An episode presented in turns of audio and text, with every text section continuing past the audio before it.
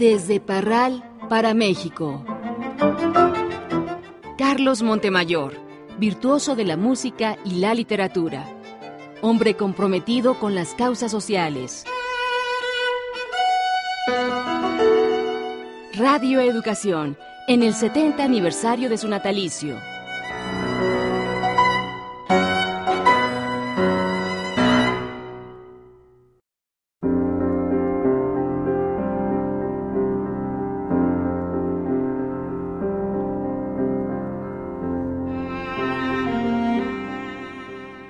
Fundamental de la literatura y el pensamiento político y social del México contemporáneo, Carlos Montemayor está considerado como la figura que hizo de su vida y trayectoria la voz de los otros.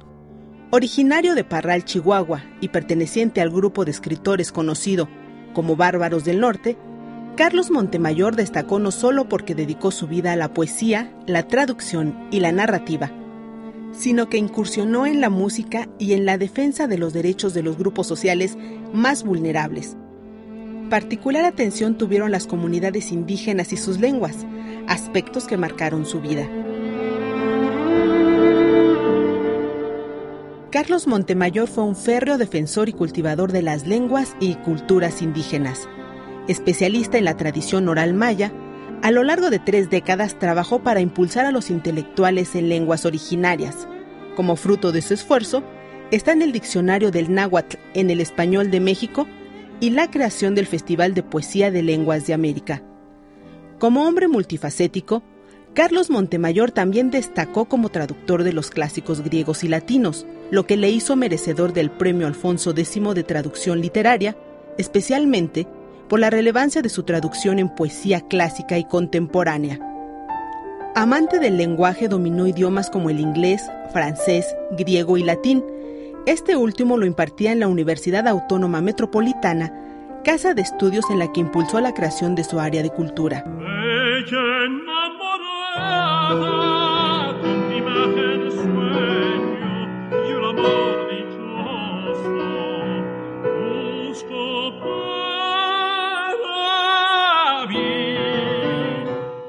La música fue otra de las pasiones de Carlos Montemayor. Quienes lo conocieron afirman que fue su primer amor y que para él el canto estaba íntimamente ligado a la poesía. Estudió ópera e interpretó piezas como tenor. También fue miembro de la Academia Mexicana de la Lengua, de la Real Academia Española y de la Asociación de Escritores en Lenguas Indígenas. Su obra creativa fue laureada con múltiples galardones, como el Premio Javier Villaurrutia de Escritores para Escritores.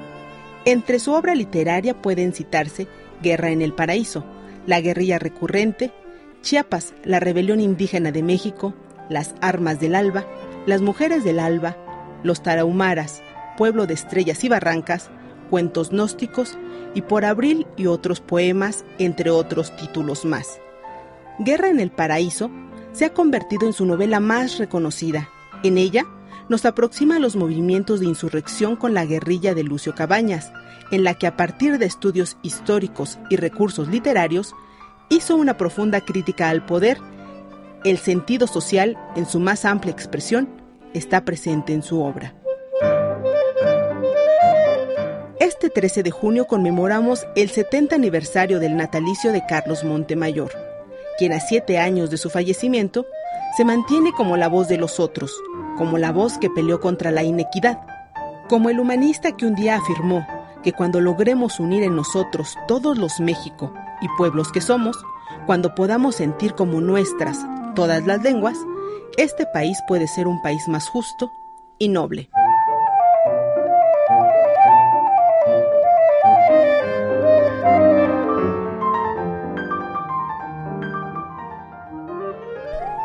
Muy buenas tardes.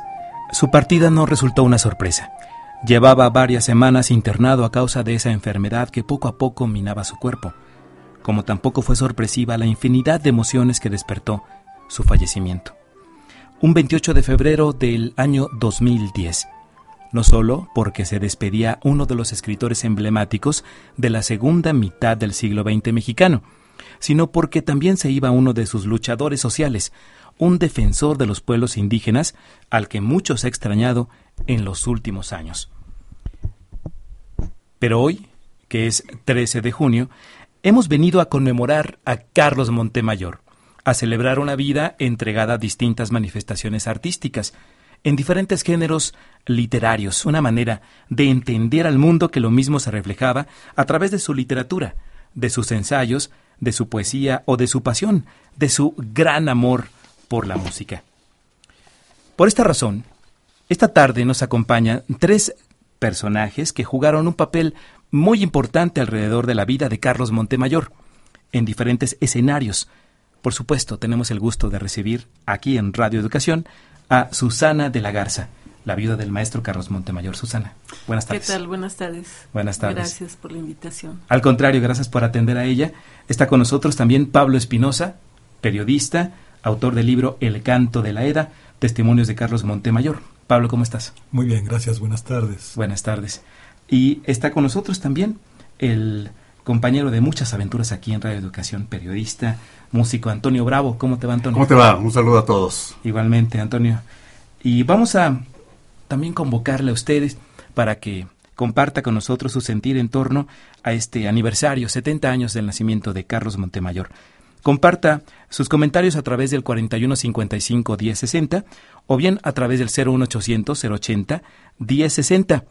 Quiero también mencionarle que estamos eh, realizando esta transmisión en enlace, además del Valle de México, también a toda la ciudad de Chihuahua a través de Radio Universidad de Chihuahua, quienes están con nosotros enlazados en la transmisión de este programa. Escucharemos a continuación un testimonio de Ignacio Solares, eh, amigo de la infancia de muchos años del maestro Carlos Montemayor y a su vez personaje de nuestra cultura. Tendría que empezar por subrayar que fue un gran amigo mío, que nos conocimos a los seis años, éramos casi de la misma edad y somos de Chihuahua y estudiamos juntos, este, bueno, él en una escuela y en otra, pero compartíamos algunos juegos infantiles y luego pues nos seguimos viendo sobre todo porque pues nos interesaba la literatura y teníamos amigos comunes, entonces empezamos a escribir y empezamos a acercarnos a este a compartir nuestros escritos. Y bueno yo creo que él hizo una obra importantísima eh, yo creo que es de los grandes escritores que ha tenido México en los últimos años. Yo resaltaría Guerra en el Paraíso, que es una novela espléndida, y también su poesía. Pero Carlos era un hombre polifacético, tocaba la guitarra, tocaba el piano, jugaba muy bien al billar, donde siempre me ganaba. Pero este, pero hay que resaltar su obra, su obra eh, como poeta y como novelista. Y bueno, también sus ensayos creo que era un hombre de una crítica feroz, eh, ponía los puntos sobre las IES y bueno, yo solo puedo decir que es este absolutamente un hueco muy difícil de llenar para los chihuahuenses y para la literatura mexicana en general. El mayor tributo que se le puede dar a un escritor es leerlo. Yo creo que mientras mantengamos vivo en su obra, él estará entre nosotros. Entonces eh, yo siempre convoco a los a los amigos y a los escritores a que lo lean y a que estén cerca de su obra, eh, tanto su poesía como su literatura. Y bueno, en el sentido personal, pues una gran persona, fue un magnífico cantante, tiene un disco que es verdaderamente eh, espléndido, entrañable y pues está entre nosotros. Hay que oírle la música, hay que leer sus libros, hay que leer su poesía y así seguirá entre nosotros. Estas fueron las palabras de Ignacio Solares, paisano de Carlos Montemayor, en este testimonio que pinta de cuerpo entero la figura de este hombre renacentista y moderno. Carlos Montemayor nació en Parral, Chihuahua, el 13 de junio de 1947, hace exactamente 70 años, eh, un espacio geográfico, Parral, que siempre ocupó un lugar fundamental en su vida, en su recuerdo y en su quehacer creativo. A 70 años de su nacimiento, les pregunto, Susana, Pablo, Antonio, ¿cómo debemos recordar a Carlos Montemayor? ¿Quién nos responde? Susana, Susana, de la Garza. Qué difícil me la pusieron primero yo. no, bueno, pues recordarlo como era, ¿no? El, personaje que era, porque era, era una persona, él decía que su padre comentaba, usted, mijo, es un hombre corriente, pero nada común. y sí, efectivamente no era corriente, por supuesto, pero era como cualquier persona, pero con una capacidad eh, para escuchar, para entender, para observar, este, con una sensibilidad impresionante. Y bueno, lo que dice Nacho Solares, ¿no? Él, él siempre está aquí presente, este, y mientras esté su literatura, su música, pues siempre va a estar aquí flotando, ¿no? Entre nosotros, en nuestras pláticas, con la emoción que podemos hablar de él, ¿no? Que a mí cuando me empiezan a preguntar y yo, yo empiezo a platicar anécdotas y de nuestras vivencias, es así, es revivir, ¿no? toda esa etapa, es algo muy, muy lindo. Sí. Eh, literatura y música, dos eh, campos a los que se entregó y también eh, otra faceta dedicada al apoyo a la lingüística de las lenguas originarias en México, a los grupos eh, eh, desposeídos. De, de, la literatura y la música tenemos aquí pues a dos, dos personajes especialistas. ¿Cómo podríamos recordar a Pablo, Pablo Espinosa, a Carlos Montemayor desde el punto de vista de la música, como intérprete, como melómano? Bueno, la música para mí fue el gran privilegio de contar con su cercanía, fue el vínculo más íntimo eh, y gracias a eso yo cada día que pasa me convenzo más de una afirmación que, que tengo cierta desde hace un buen tiempo, eh, desde, prácticamente desde el día que, que trascendió, que Carlos es un gran poeta y es que la poesía es la hermana gemela de la música. La obra de Carlos es multifacética. Llama más la atención eh, la lucha social, eh, la causa por las lenguas originarias, eh, su presencia física. Pero yo insisto en que conforme vaya pasando el tiempo, se va a ir decantando cada vez más su condición de gran poeta. Es un extraordinario poeta que está por conocerse. Que está por conocerse. Eh, en tu caso, Antonio Bravo, estuviste muy cerca del maestro. Te hago la misma pregunta para cerrar este, este primer ciclo. ¿Cómo debemos recordar a Carlos Montemayor a 70 años de su nacimiento?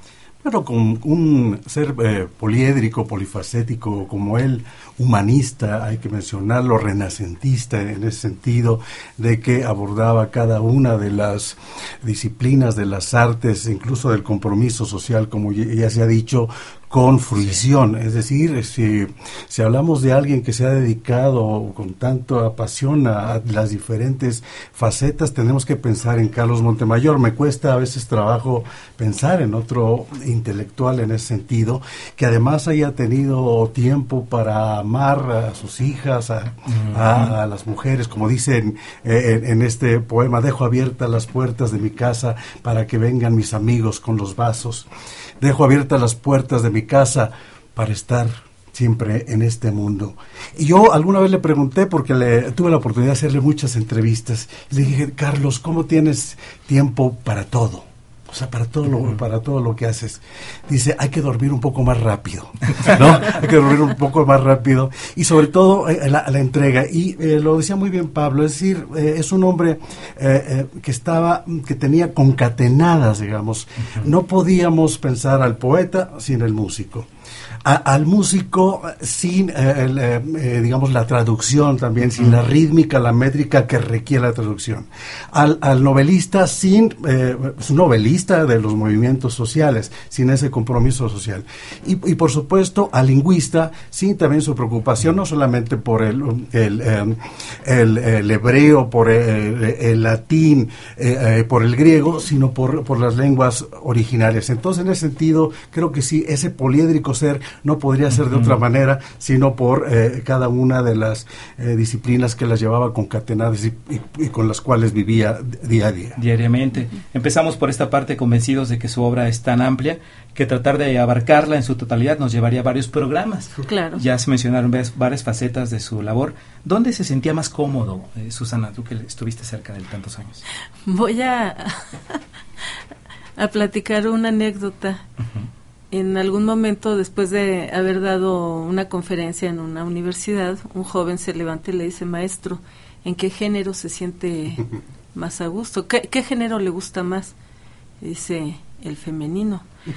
No, maestro, bueno, ¿en cuál se siente más a gusto? Pues, es, ¿cuál le gusta más? el No, como era, eh, perdón, no, en el masculino. ¿En qué género se siente más a gusto? En el masculino. No, no, no. ¿Cuál eh, le gusta más? Dice, evidentemente el femenino. no, yo creo que a él, eh, dependiendo lo que estaba trabajando en ese momento, era su pasión, ¿no? Él podía trabajar cuatro o cinco proyectos a la vez pero si tenía, por ejemplo, cuando estuvo en la UNAM haciendo el diccionario, fueron cinco años de estar durísimo, eh, metido con los especialistas y después ya amplió esa parte de más especialistas, pero él se la pasaba todo el tiempo, ya cuando estaba agotado un poco de eso, bueno, eh, leía su poesía, le iba corrigiendo, se bajaba, ponía las pistas, entonces él como que era un hombre de mucho compromiso y de una disciplina férrea. Yo creo que no hubiera podido hacer todo lo que hizo sin esa disciplina. Y él mencionaba también que no sabía cómo, pero hacía todo. Dice, no sé cómo, pero tengo tiempo de hacer todo. Y sí, efectivamente, él iba viendo, él iba viendo sus prioridades o sus emociones, lo que vibraba en ese momento, pero si él estaba en una tarea específica que tenía que, que ya ese compromiso, ¿no? Porque era un compromiso con la UNAM de, de entregar esto, eh, él se metía a fondo y eh, eran noches interminables, eh, se levantaba no muy tarde y todo el tiempo estaba haciéndolo, ¿no? Entonces yo creo que se sentía a gusto en el momento que, le vibraba este algo sí. Antes, sí, gracias Susana. Antes de, hablar sobre su eh, faceta como literato, me gustaría cerrar esta parte de la música con una cita. Dice, solo canto aquello que siento y en lo que creo. Soy incapaz de cantar una frase que no sienta real o que no me suene verdadera, dijo alguna vez. ¿Quiénes eran sus compositores o sus géneros preferidos? Eh, creo que todos los que abordó eran eh, preferidos en, cada momento. por supuesto, la, la, canción napolitana, la, italiana le entusiasmaba mucho. Pienso en Paolo Tosti, pienso en aquella primera pieza que ensayamos antes del programa aquel de 1999 con Héctor Anaya, ah, que fuimos invitados a Abra Palabra, yo era el pianista y bueno, yo hacía la música con, con Héctor Anaya y en Radiopolis, y Malía fue la primera canción que ensayamos, Malía de, eh, que sería la traducción sortilegio, ¿no? Eh, esos eh, compositores que, con los cuales tuvimos el primer contacto siempre nos acompañaron, siempre fueron, y, aquí está tanto Pablo eh, como Susana de testigos porque estuvieron en ensayos, en, conciertos se sentía muy él a, través de, las napolitanas y las italianas. Un disco que nos han celebrado mucho y que se vendió en, en tiempo récord fue pues el de María Grieber. María Grieber, que ahí hicimos un trabajo muy importante porque fue un trabajo donde eh, el 80% de, de, lo que se oye en el piano son arreglos míos, pero escuchando un poco a Carlos y ya conociéndolo, que él estaba haciendo de alguna manera un traje sastre para cómo él um, tenía la cesura en su canto, cómo entendía eh, la, la canción. Y por supuesto había frases que no podía decir, digamos, aquellas frases que eh, de alguna manera lo hicieran sentir menor, ¿no? Era chihuahuense, que digo, ¿no? Eh, eh como, le, como decían este, del norte, bárbaro del norte, ¿no? Como, como los compañeros bárbaros del norte, eh, intelectuales con los que se reunía. Y creo que eso, en ese sentido, así como en su vida, era congruente no podía hacer algo que no sintiera, que no estuviera comprometido y sobre todo no podrá, no me dejará mentir Pablo Espinosa con que hubiera con una relación de amistad. ¿No? Eso era fundamental, trabajar con amigos. Claro. Bueno, eh, Antonio Bravo, muchas gracias. Márquenos 41 55 10 60 y 01800 080 10 60. Si nos escucha en Chihuahua, ¿por qué no? Mm, llámenos. Estamos enlazados con Radio Universidad de Chihuahua. Eh, un testimonio, el de Natalio Hernández, eh, poeta, eh, escritor bilingüe, eh, nahuatlato español. En, en, lengua española, Natalio Hernández, escucharemos a continuación este testimonio del paso por la vida de, de Carlos Montemayor y Natalio Hernández aquí en Radio Educación.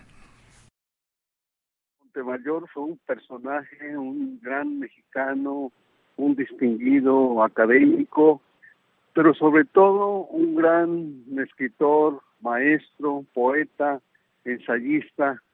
Con él caminé por más de 30 años, desde que nos conocimos en 1980 hasta su muerte en 2010. Fue para mí un compañero, un amigo, un maestro y finalmente hermano. La poesía y la literatura en general nos hermanó. Él fue para nosotros, para los escritores en lenguas mexicanas, en lenguas indígenas, un gran maestro. Con él abrimos un proceso de encuentro con los escritores en lenguas indígenas a partir de 1990 eh, a propósito de la celebración del primer encuentro nacional de escritores en lenguas indígenas, un encuentro que él coordinó con el apoyo de Víctor de la Cruz, un poeta zapoteco que murió hace tres años aproximadamente, con Jacinto Arias, un antropólogo, investigador y escritor en lengua celtal y tzotzil de Chiapas, y su servidor Natalio Hernández. Ese encuentro marcó una nueva etapa, más bien el inicio de una etapa de emergencia de la literatura en lenguas indígenas. Él decía, y yo desde luego confirmo esa, esa visión de futuro, de que la literatura en lenguas mexicanas ya no se explicará en este siglo sin la presencia de las literaturas en lenguas indígenas, en lenguas mexicanas. Y yo creo que en ese sentido Carlos fue pues un visionario junto con don Miguel León Portilla, quien mi maestro León Portilla calificó a Carlos como eh, el humanista contemporáneo, el humanista del siglo XXI. Yo celebro mucho que en este año que cumpliría Carlos 70 años, diversas instituciones culturales y académicas estén recordando su vida, su obra, su memoria y el legado que dejó para el México multicultural y multilingüe. Natalio Hernández menciona Carlos Montemayor, el humanista del siglo XXI, en este testimonio. Carlos Montemayor dedicó gran parte de su trabajo crítico a la literatura actual y tradicional en varias lenguas indígenas, cuyas obras son determinantes para entender la problemática actual de México. El también fallecido Rodolfo Stavenhagen solía destacar el trabajo de Montemayor como uno de los más importantes para revalorar las lenguas indígenas desde el punto de vista de la literatura. ¿Cómo definir el interés que tenía Carlos Montemayor eh, por la creación literaria de las comunidades indígenas? Pablo. Bueno, eso fue fundamental, lo acaba de mencionar Natalio. Eh, el trabajo también, como dijo Susana, era de pronto daba la impresión de que era en lo que más estaba concentrado. Sí. Y así era porque se trata de, a pesar de que ahora nos parece muy común, él fue en realidad el pionero en este territorio. Uh -huh. Gracias a él ahora es normal, común, relativamente sencillo difundir, valorar, revalorar las lenguas indígenas pero en realidad la concentración, el grado de rigor académico y profesional, pero sobre todo del corazón uh -huh. de Carlos, logró crear todo este nuevo territorio. Eh, tengo muchísimas lecciones. Ahorita recordé cuando dijeron cómo ironizaba con, con, hablarse de los hablar de los bárbaros del norte. Una enseñanza, yo que soy del trópico, uh -huh. me decía, es que los norteños somos así por el clima. Es algo que parece baladí. Eh, y tenemos que ser disciplinados. Por el rigor del desierto. Porque cuesta más trabajo todo. Todo. Todo. Sí. Ir por el agua, caminas kilómetros. Bueno, en aquellas épocas, ¿no? Esa disciplina en el territorio, en un territorio virgen, como el de las lenguas originarias, lo aplicó también a disciplinas tan extraordinariamente complejas, difíciles como la música. El maestro Antonio Bravo no me dejará mentir ahora. Eh, y yo que valoro casi por encima o en un nivel muy elevado la música entre todas las artes, yo recuerdo el amor de Carlos por la música como uno de de las mejores formas de amar la música. Por ejemplo, si estaba concentrado en la escritura de un libro, había un momento en el que la música era necesaria para lavar su mente, para lavar sus ojos, para lavar sus oídos. Y yo recordaba cuando me platicaba eso, yo recordaba la manera como Albert Einstein lavaba su cerebro con su violín, o como Sherlock Holmes, el personaje de Arthur Conan Doyle, lavaba su mente también con el violín. En el caso de Carlos, era tan real que existen cinco discos. Eh, esta, toda esta confluencia, ayer preparando la edición especial que hoy publica el periódico La Jornada, yo soy el editor, el responsable de la sección de cultura de La Jornada, me llegaron todo este cúmulo de imágenes y de pronto no lo escribí, pero me lo quedé y ahora lo comparto. En, en- en una frase se me apareció Carlos, un virtuoso gozador. Un virtuoso hermoso. gozador. Eso habla de su persona, a quienes lo conocimos de cerca, y a los lectores, cuando lo leen, es... Yo, yo releí ayer varios, varias, varios textos de Carlos publicados en libros y decía, sí, es cierto, es un virtuoso gozador. Yo experimento un gozo eh, virtuoso al, al releerlo. Eso es lo que, ah, lo que hay para adelante. Eh, ya dije que, que Carlos es un poeta aún por conocerse, pero eh, la obra narrativa eh, también es un territorio en el que muchos, muchos autores que están apenas comenzando o que ya están encarrerados tienen una oportunidad de encontrar una guía. Eh, es impresionante, los, las personas realmente importantes no necesitan estar físicamente. Carlos hace siete años que no está físicamente y cada vez está más presente. Sí. Eso es un bien para el país. Cito al maestro Montemayor, una de las grandes riquezas de México es su diversidad de lenguas, una riqueza que debemos cuidar porque son el alma de todos los pueblos de México. Debemos cantar en todas ellas, escribir en todas ellas, pensar en todas ellas. Esto señalaba Carlos Montemayor. ¿Hasta qué punto se ha valorado esta faceta en la vida del escritor que estamos recordando esta tarde? Susana, Antonio. Pues yo creo que se ha valorado muchísimo porque, bueno, en la universidad, eh, hay, en la UNAM, hay cada dos años el Festival de Poesía este, en lenguas este, originales de Carlos Montemayor y se empezó desde 2004 me parece más o menos. Entonces a él le tocan los primeros y este inclusive se empezó a hacer en un teatro que llegó un momento que ya no cabía la gente. Y eso le ha dado ha, ha habido un entusiasmo inclusive por los jóvenes que son los que más nos interesan ahorita no que conozcan la, la obra de Carlos. Y llega muchísimo estudiante a ver cada dos años, a escuchar, porque además es eh, una fiesta de verdad de la palabra de música, porque escuchas las diferentes lenguas y es una maravilla y ves eh, eh, sus vestimentas, ¿no? Eh, y es algo que no estábamos acostumbrados. Sí. Carlos, eh, cuando inicia, eh, tuvo un encuentro, no un desencuentro el primer día que, que fue a Oaxaca. Y él fue por aceptarle la invitación a Leonel Durán, un antropólogo chihuahuense también, por cierto, muy amigo. Y le dijo, es que yo quiero que, que estés ahí para que tú les transmitas lo que tú sabes y que ellos te transmitan a su vez lo, lo que ellos saben. Entonces, bueno, el primer desencuentro, pero ah, en la tarde ya estaban muy amigos y después le hicieron saber a Carlos que ellos no confiaban porque la gente llegaba estudiaban sobre ellos, les prometían las perlas de la Virgen y nunca regresaban y sus escritos se quedaban ahí. Y ellos además escribían en español, no escribían en su lengua. Entonces Carlos empezó a hacer ejercicios con ellos, a ver cómo se dice el cielo está hermoso, ¿no? Y entonces era toda un era un poema para decir eso. Entonces decía es que no puede ser que tú lo escribas en español, lo tienes que escribir en tu lengua. Y les prometió que él iba a hacer todo para que se hicieran las publicaciones.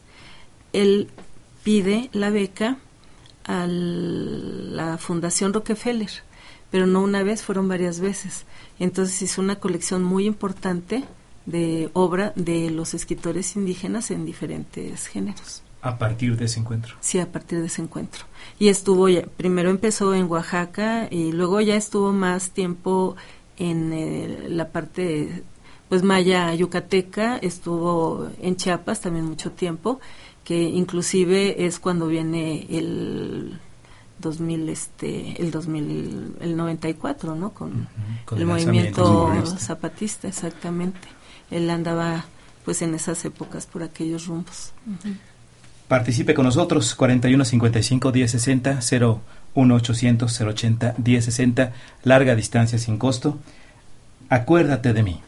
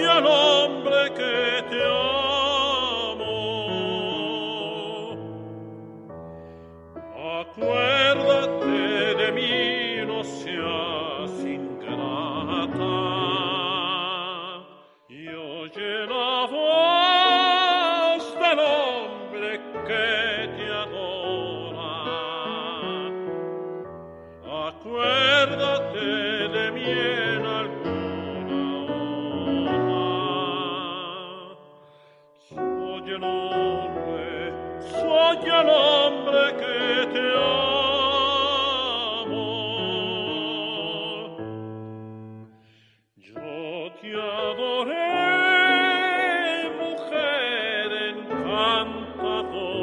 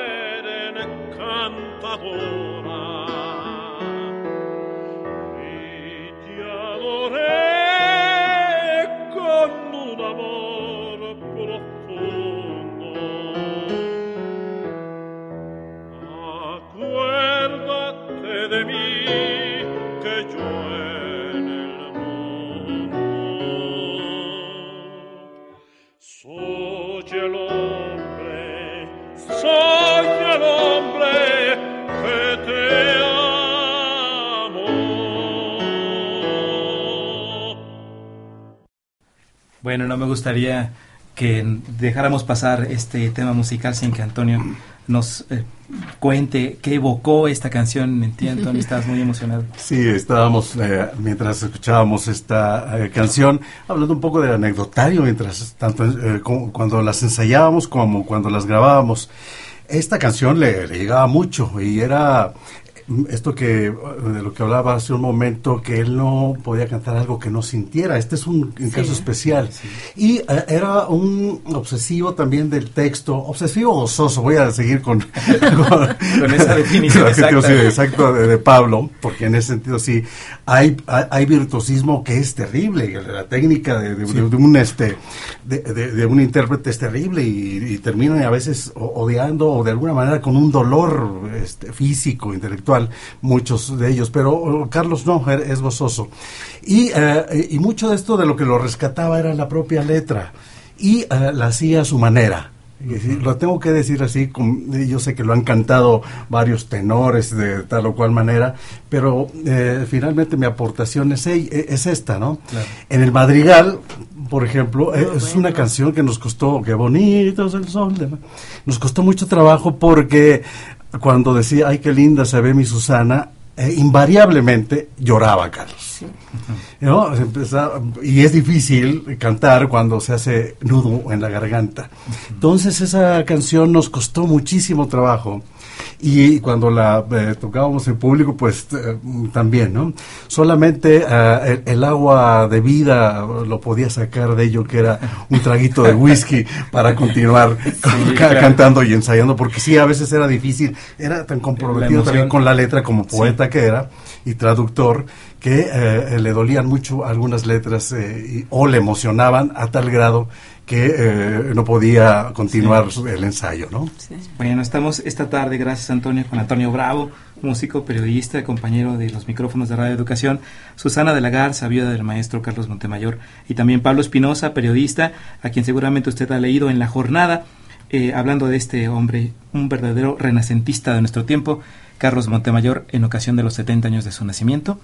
Y entre las diferentes facetas que se pueden destacar de la vida y obra del maestro está la de el incansable difusor de la cultura, quien lo mismo llegó a prologar los libros Ifigenia Cruel de Alfonso Reyes, eh, Desolación de Gabriela Mistral y El pálido pie de Lulú de Hernán Lavín Cerda, entre otros, que hacer la traducción de Safo de Fernando Pessoa, o bien realizar ensayos literarios sobre la obra de Adolfo Bioy Casares, Ezra Pont y Vicente Huidobro. Difícil la reflexión por lo amplio de su mirada en torno a las letras, pero ¿qué era lo que más le gustaba leer a Carlos Montemayor? Es que dependía, le gustaba mucho leer en latín. Él descansaba cuando andábamos de viaje, leía en latín generalmente porque decía que descansaba y yo me admiraba porque decía, bueno, sí, pero pues la poesía, yo creo que cuando, es que la poesía sí era como el remanso. Sí. Entonces eh, leía su propia poesía y este, iba modificando. Eh, cuando estuvo trabajando Apuntes del Exilio, eh, fue un poema de largo aliento que me dedicó, tardó años, años, años, años. Y al final, yo creo que se dio cuenta que venía, que venía al final, vaya, y este hizo muchas modificaciones también como a manera de, despido. Pero sí, él pues siempre estaba leyendo, ¿eh? siempre leía, pero dependiendo su estado de ánimo o lo que estuviera así pasando en ese momento, ¿no? Si estaban muy tensas las cosas, porque cuando estuvo con la comed, pues era un trabajo muy difícil, muy difícil, ¿no? Entonces, eh, ahí en algún momento en la reunión de trabajo que ya estaban eh, los puntos que no, se ponían de acuerdo y ya se estaban molestando entre los mismos compañeros, él lo que hace es levantarse y empieza a cantar. Y entonces esa tensión que había la, la rompió y entonces ya se rieron y siguieron haciendo las cosas, ¿no? Pero es que dependiendo de, lo que él sentía era lo que su necesidad, ¿no? de lectura pero siempre, siempre estaba leyendo. Dialogaba mucho contigo, Pablo, para colaboraciones y también de, de estas lecturas. ¿no? Me parece que también ese diálogo contigo, con, para sus colaboraciones, en fin, lo que te confesaba era fundamental, ¿no? Sí, sí, eso les quiero compartir, pero no, no, es irresistible, no puedo evitar pedirles que regresemos unos seis minutos el tiempo. Sí, Pablo. Porque se me quedó en la mente lo que acabamos, acabamos de escuchar cantar a Carlos. El público, el radioescucha, tiene en su mente, estoy seguro, esta frase del, de la pieza que cantó, en el que hay un momento en el que sube la voz, la coloca arriba y hace, voy a usar un terminajo, una machincuepa, un giro que los tres saltamos de alegría. Eso, eso lo capta un oído muy entrenado, un músico como Antonio Bravo, un melómeno chabacano como yo, pero lo capta cualquier persona. Eso es lo que, ese es mi punto. Ese es el asunto. Que ahí están los cinco discos de Carlos Montemayor, el trabajo como tenor, que es de lo que menos se habla dentro de su actividad multidisciplinaria, eh, pero tenemos a un gran cantante. Eh, en, en dramaturgia se le llama verosimilitud, en música también.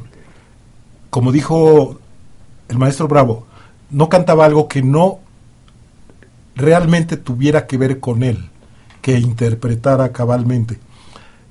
Eh, es el punto que yo quise resaltar para invitar al público a que busquen a Carlos Montemayor, el tenor. Y ahora respondo, como eh, tuve el privilegio de ser su editor de sus textos periodísticos y era apasionante porque uno como editor está en una cocina, ahí se cocinan los textos que se van a publicar al día siguiente y el mero es como un ensayo con de los que platica Antonio Bravo en el piano, que él recuerdo que llamaba muy cariñosamente como tallerear, que es un equivalente en los, como los talleres literarios, ¿no? Como los talleres de poesía, etcétera. Carlos y yo tallereábamos eh, yo eh, eh, en la redacción, la mayor parte de muchas veces él, él estuvo en la redacción, pero generalmente era por teléfono y jamás olvidaré una experiencia fundamental en mi carrera como periodista, que, bueno, bromeábamos, el sentido de humor de Carlos era exquisito, era sensacional, era de una velocidad neuronal, Claro. te reías a ese ritmo. Sí. Eh, y re- recuerdo que bromeábamos, yo, yo le decía, a veces, a veces creo que los periodistas nos creemos demasiado y, y de pronto decimos, un día voy a hacer una crónica en Alejandrinos. Eh, bueno, un día me llama Carlos y me dice que estaba muy triste porque acababa de morir un amigo suyo, un poeta Tito Maníaco de Udine. Y me dijo, oye Pablo, pero otras veces hemos publicado notas y yo te paso el material, o, eh, pero en esta ocasión yo te quiero proponer publicar un poema. Y yo bromeando le dije, vas a hacer realidad mi sueño. No serán alejandrinos, pero publicaré una noticia como un poema. Y publiqué ese poema, que es bellísimo, es realmente hermoso. Y bueno, hoy estamos aquí para celebrar la vida, pero como es una unidad de Eros Tánatos, eh, yo recuerdo el día que trascendió, trabajando en, en mi escritorio, la edición también especial, la jornada es su periódico, no era, es su periódico. Sí. Eh, de pronto apareció el texto que me había enviado Carlos con ese poema. Lo releí y entendí. En ese poema despedía a Tito Maníaco, eso me dijo él. Al releerlo me di cuenta que era una despedida de él. Él era el protagonista, era un juego de espejos. Él era el protagonista de esa despedida. Impresionante. Eh, y eso pinta el grado de, de conciencia, de concentración, de rigor en los textos que tuve en- eh, como eh, muy afortunadamente la oportunidad de, de editar y eran temas de lo más variado, lenguas originarias, eh, de una profundidad y siempre descubriendo territorios. Eso también, eh, ahorita que leíste algunos, algunos elementos de su biografía, siempre era un descubridor de territorios. Ampliando horizontes. Siempre le debemos tanto, tenemos tanto, nos dejó tanta, tanta tarea. Claro. Y eso, eso es otro, otro apunte que también quiero compartir con los radioescuchas. Hay mucha tarea respecto de Carlos Montemayor. ¿Y ¿Qué, qué te parece si hablamos de esta tarea de, de todos? Eh, después de escucharle recitar un poema, leyendo su propia poesía, se trata de Memoria del Verano, es la voz de Carlos Montemayor. Memoria del verano. Carlos Montemayor.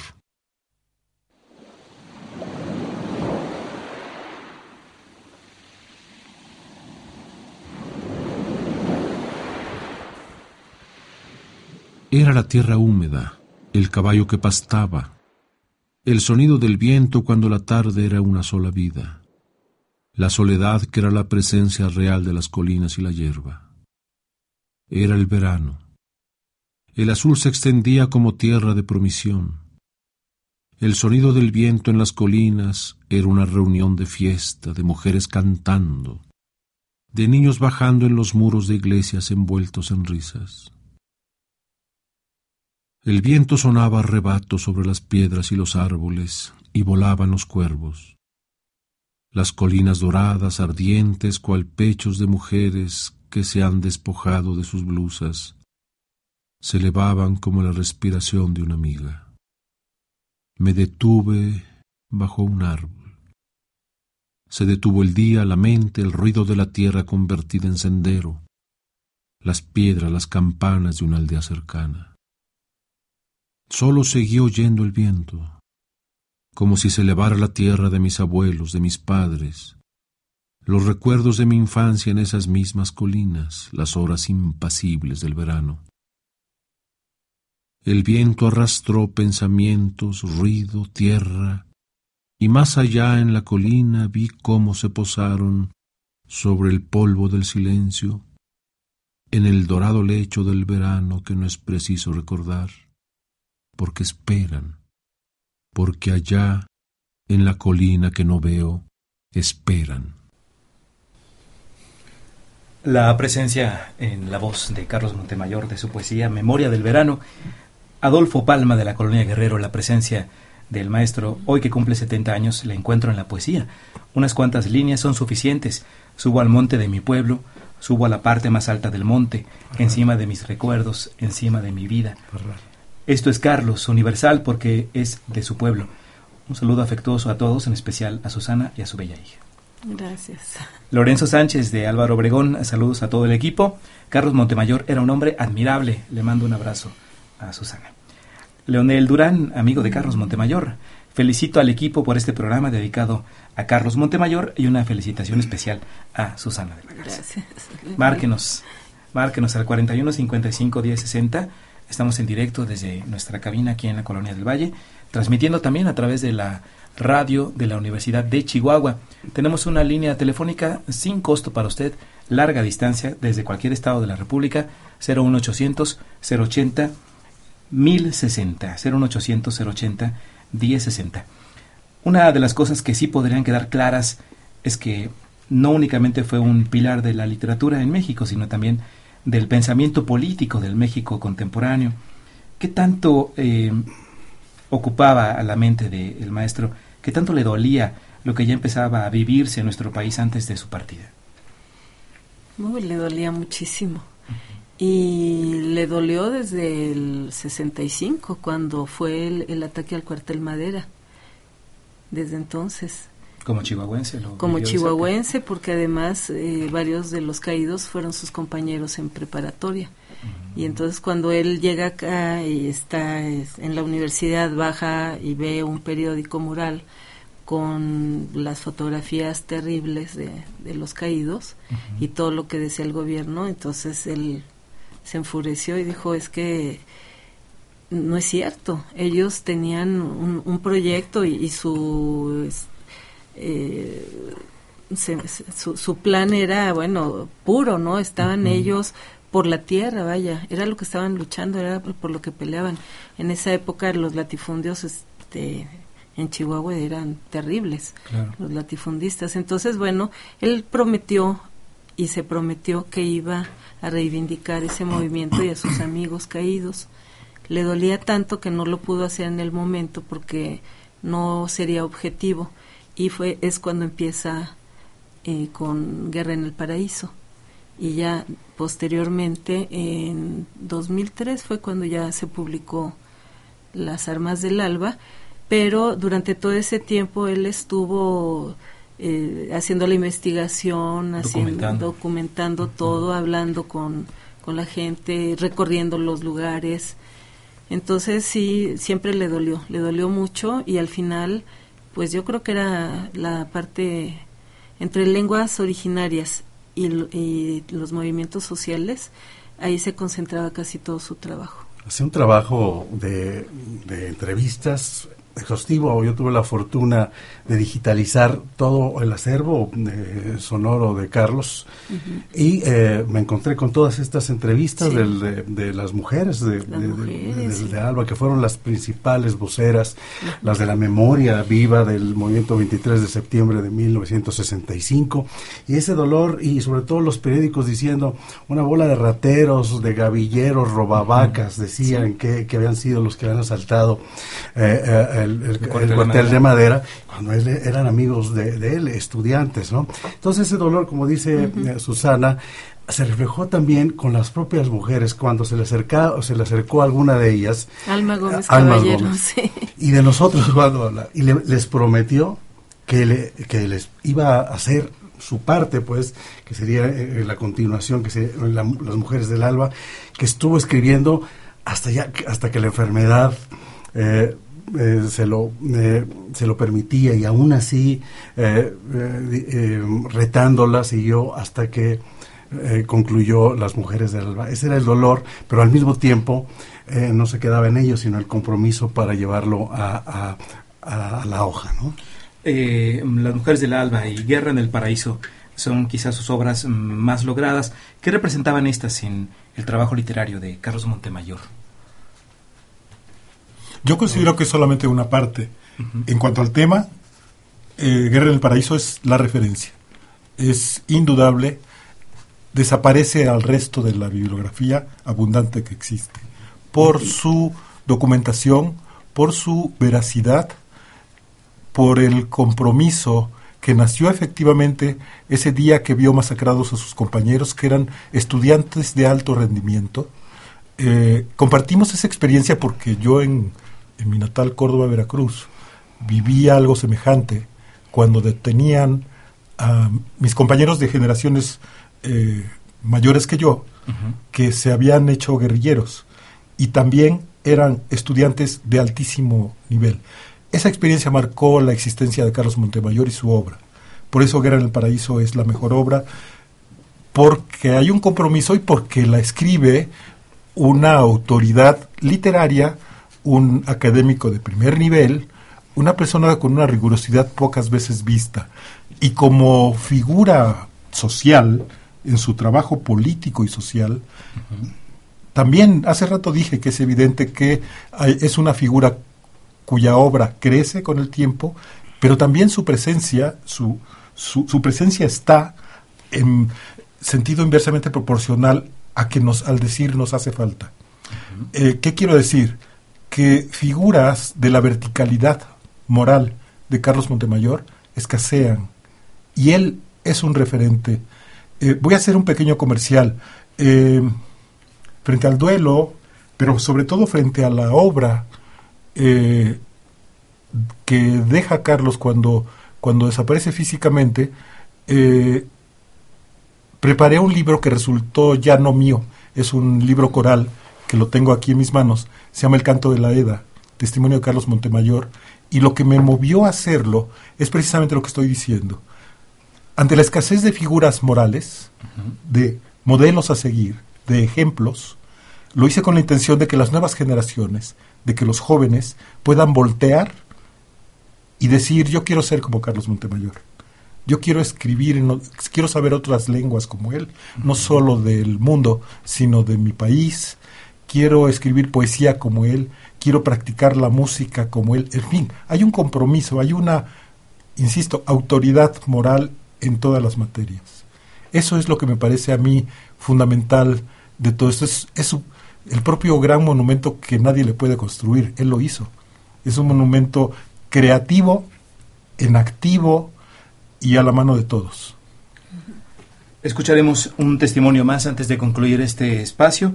Se trata ahora de Nadine Reyes, del Comité de Ah, Familiares de claro. Detenidos Desaparecidos, hasta encontrarlos. Eh, Nadine nos comenta sobre la labor de Carlos Montemayor como vocero de la Comisión de Mediación entre el Gobierno Federal y el Partido Democrático Popular Revolucionario Ejército Popular Revolucionario. Ella es hija de Edmundo Reyes, uno de los desaparecidos del EPR, el otro es Alberto Cruz y Montemayor en estos casos participó en las investigaciones. Escuchemos a Nadine Reyes. Nosotros siempre hemos reconocido la ardua labor que ejerció el maestro Carlos Montemayor en esta comisión de, mediación.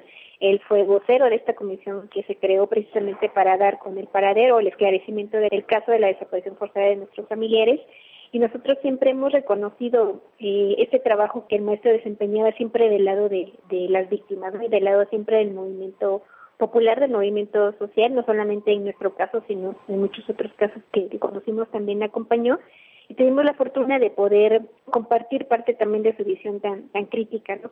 Nosotros siempre le hemos reconocido mucho por esta labor tan tan humanitaria que él tenía, sobre todo ese análisis crítico de, de que él siempre eh, tuvo, ¿no? Para poder tener las palabras precisas, el momento oportuno para poder decir las cosas. Él estuvo en muchas reuniones con el gobierno federal y sabía qué decir, en qué momento decirlo y con siempre con la diplomacia que lo caracterizaba, ¿no? Y siempre también siendo una persona muy concreta, tajante también en muchos puntos cuando tenía que hacerlo y firme también, ¿no? Porque un caso como este también le demandó de mucha firmeza, de mucha congruencia de su parte y eso nosotros eh, hasta el momento lo seguimos reconociendo, incluso hemos hecho ya algunos eh, boletines reconociendo su esfuerzo, no su trabajo y su aporte en contra de las desapariciones forzadas en, nuestro país. Él es uno de los más estudiosos de, en el país de los movimientos populares e incluso también del movimiento armado revolucionario en, en México y de muchas otras eh, problemáticas que tienen que ver con la violencia de, del Estado. Entonces yo creo que el legado que él deja es toda esa documentación, todos esos libros que afortunadamente aún tenemos, aumentan precisamente toda esta situación de violación que es sistemática ¿no? de los derechos humanos en, en el país y que afortunadamente aún podemos conocer, aún podemos compartir y seguir difundiendo gracias a esos aportes que hizo él de manera eh, muy cuidadosa, de una manera también muy poética, tenía una forma de narrar y de describir los hechos conforme a lo que era la realidad que, que se estaba viviendo yo creo que muchos de sus aportes que él hizo están todavía, siguen vigentes. Todo eso en conjunto pues siguen aportando muchísimo a los que todavía faltan por, por venir, a muchas generaciones, pero también yo creo que en el contexto actual es muy importante retomar todo eso que él ya escribió, que él ya había analizado y estudiado desde hace muchísimos años y que dan mucha claridad en estos momentos que desafortunadamente también nos sigue haciendo tanta falta dada la complejidad de, de lo que vivimos. Nadine Reyes, del Comité de Familiares de Detenidos Desaparecidos hasta encontrarlos. ¿Qué recuerdos te trajo, Susana? Pues en un homenaje, el primer homenaje que se hizo en Serapaz, tenía muy poco tiempo de haber eh, fallecido Carlos. Lo primero que me encuentro, a, a, quienes me encuentro es a Nadine y a su madre, uh -huh. y con lágrimas las dos me abrazan y me dicen, señora, ¿ahora quién nos va a defender? No. Fue, oh. es, es, terrible. Entonces ahorita que escuché a Nadine es una chica muy valiente. Saludos a Nadine. Saludos a Nadine. Nos despedimos, nos despedimos eh, brevemente, cerramos este espacio.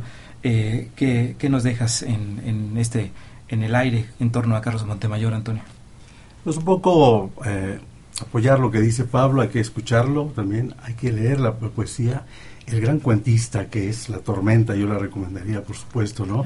Operativo en el Trópico. Estas, eh, estos cuentos que se pueden leer también como poemas eh, o, grande, o poemas de largo aliento. Eh, pienso en Homero y cómo inicia, canta, oh Dios, la cólera de Aquiles.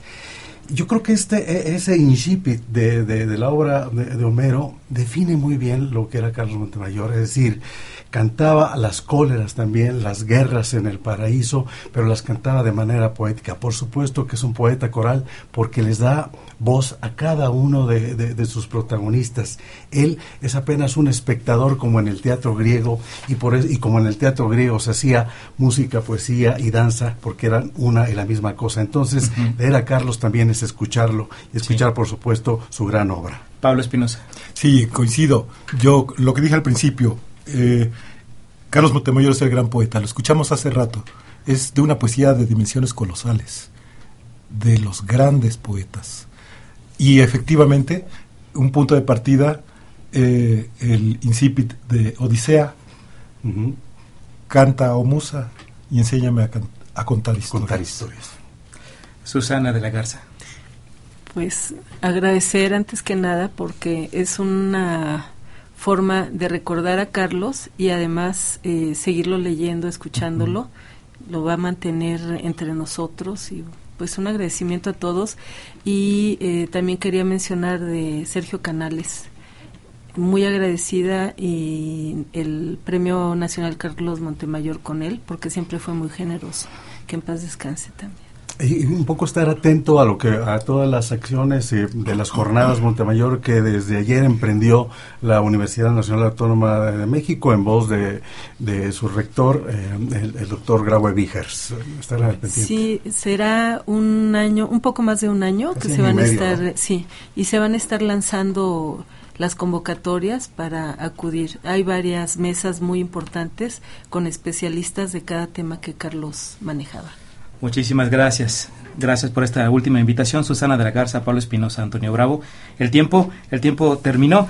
Eh, muchas gracias. Este programa especial eh, realizado por el Departamento de Información Cultural de Radio Educación eh, tuvo la participación de Luis Luna, Ramiro Romero, Jesús Alejo Santiago, Rosa Moreno, Elizabeth Montes, Angélica Cortés, Marimar Dávila, Claudia Guzmán, Gladys Peña Escalante y un servidor Manuel Chávez. Que tenga una excelente tarde. 70 años de vida de Carlos Montemayor. Desde Parral para México.